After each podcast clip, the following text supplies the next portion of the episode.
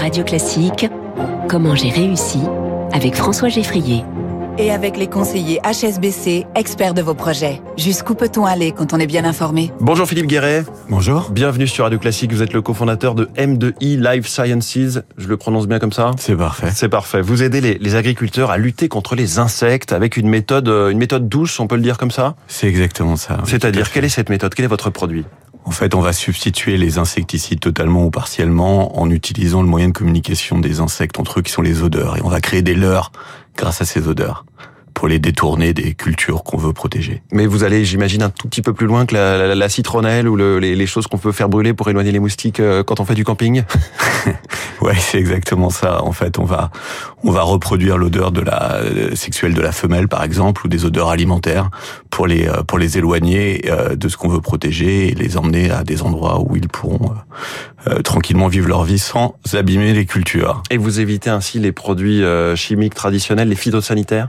C'est exactement ça. On va limiter la, la, la consommation de, de, de, de, produits insecticides conventionnels et on va euh, soit totalement la supprimer, soit la réduire significativement pour maintenir un écosystème euh, positif. Comment ça se déploie euh, sur le terrain? C'est des pulvérisations C'est c'est toutes les méthodes que les agriculteurs ont l'habitude d'utiliser. Oui, mmh. c'est exactement ça. Ça peut être leur pulvérisateur traditionnel, ça peut être manuel. Ça va s'adapter dans les différents pays du monde en fonction des habitudes des agriculteurs euh, et des géographies et des climats dans lesquels ils sont. Et vos clients, ce sont les agriculteurs en direct? Non, on utilise des on utilise des distributeurs mmh. euh, dans le monde entier, qui soient des distributeurs internationaux ou des distributeurs locaux, pour avoir la plus rapide, euh, le plus rapide développement des produits et l'adapter et que les, agriculteurs puissent y avoir accès. On comprend que votre activité euh, est issue d'une euh, grosse recherche, beaucoup d'innovation. Vous avez des dizaines de, chercheurs. Comment est-ce que votre produit est, est regardé et utilisé, enfin finalement regardé par la filière? Bah, ça a été le début hein, quand on a commencé en 2013. C'est une boîte qui est très jeune. Hein, elle a moins de, elle a juste 10 ans là, quasiment euh, jour pour jour à aujourd'hui. Euh, on a fait le tour de toutes les associations d'environnement. On a fait le tour de toutes les associations sectorielles. Et je dirais que tout le monde le regarde très positivement. Je crois qu'aujourd'hui il y a une volonté euh, euh de l'agriculteur au pouvoir public, en passant par les associations environnementalistes, justement de, de, de organiser la transition agroécologique. Et on oublie souvent le terme transition.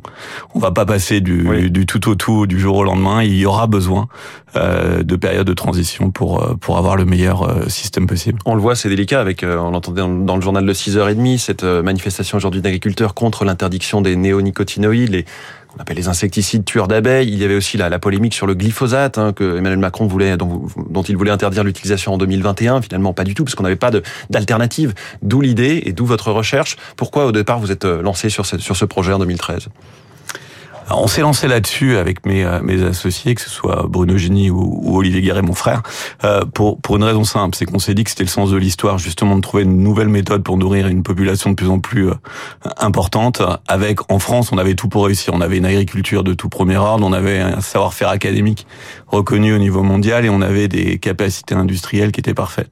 Donc l'association de tout ça, on a mis de la science avec un objectif qui était le pragmatisme, qui était de prendre ce qui était bon de, dans tous les euh, dans tous les différents domaines pour les associer mmh. ensemble. Et est-ce que vous, vous diriez qu'on va réussir à sortir des, des pesticides ou est-ce que c'est plus compliqué que ça? On va réussir à avoir une, euh, on va réussir la transition agroécologique. Je vais plutôt vous répondre ouais. comme ça. Avec différentes méthodes, c'est ce que je comprends. Exactement. Ouais. En fait, ça n'existera plus le produit systémique qui réglait tous les problèmes comme ça a été le cas dans le passé. Alors qu'on regarde avec nos yeux d'aujourd'hui, on aura par l'association des différentes méthodes et il y a une volonté globale. Il n'y a pas de la plus grande majorité veulent changer les choses. Mmh. Les agriculteurs les premiers d'ailleurs. Et, et, et, vous qui êtes au cœur de, de, de cet enjeu-là, j'imagine, enfin, vous faites du business et ça doit pas être si simple de se placer dans dans cet éternel débat très polarisé en ce moment entre en gros agriculteurs contre écolo, quoi. Mais justement, c'est parce que on a trop longtemps opposé les deux mondes. En ouais. fait, il faut juste les faire travailler ensemble. Et euh, vous savez, une société comme la nôtre fait par exemple travailler autant avec des organisations comme la FNSEA, que le WWF. Et justement, on peut les faire travailler. On peut les faire travailler tout ça ensemble euh, parce que les solutions elles existent.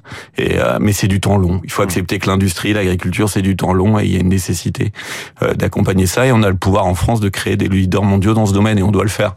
Alors vous avez quatre sites euh, en France, 190 personnes, une quarantaine de brevets, des filiales commerciales en Amérique du Sud. Vous êtes présent dans des dizaines de pays.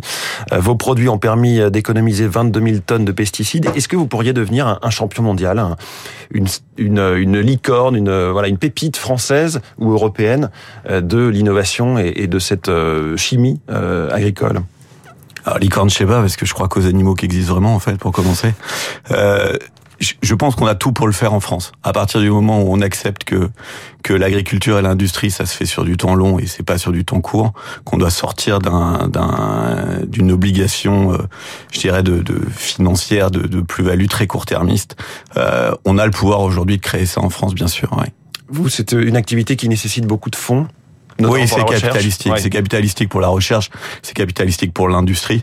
Euh, comme vous le disiez, euh, c'est 200 emplois hein, créés mmh. aujourd'hui euh, directs, sans compter les emplois indirects qui ont été euh, qui ont été créés. Ça veut dire que là, concrètement, vous êtes sans arrêt en train de rechercher euh, de nouveaux oui, on a, on a, on a, alors on est en train de rechercher déjà des nouveaux employés. Ouais. On fait un appel aujourd'hui sur les différents euh, sur les différents sites et effectivement on a cette nécessité de, de, de continuer à investir euh, pour développer les produits et répondre aux problématiques. Comment vous diriez que vous avez réussi jusqu'à présent, donc depuis 2013, depuis 10 ans?